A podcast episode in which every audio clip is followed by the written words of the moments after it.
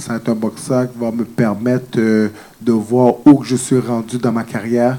Un, boxeur qui va me permettre de reprendre mes repères pour voir si je suis toujours de niveau mondial, de c'est pas une carte de tomate. Ça va pas être un, nom aussi prestigieux comme Kovalev, Bernard Hopkins, mais si ça se passe bien le 16 décembre, sait-on jamais pour la prochaine fois.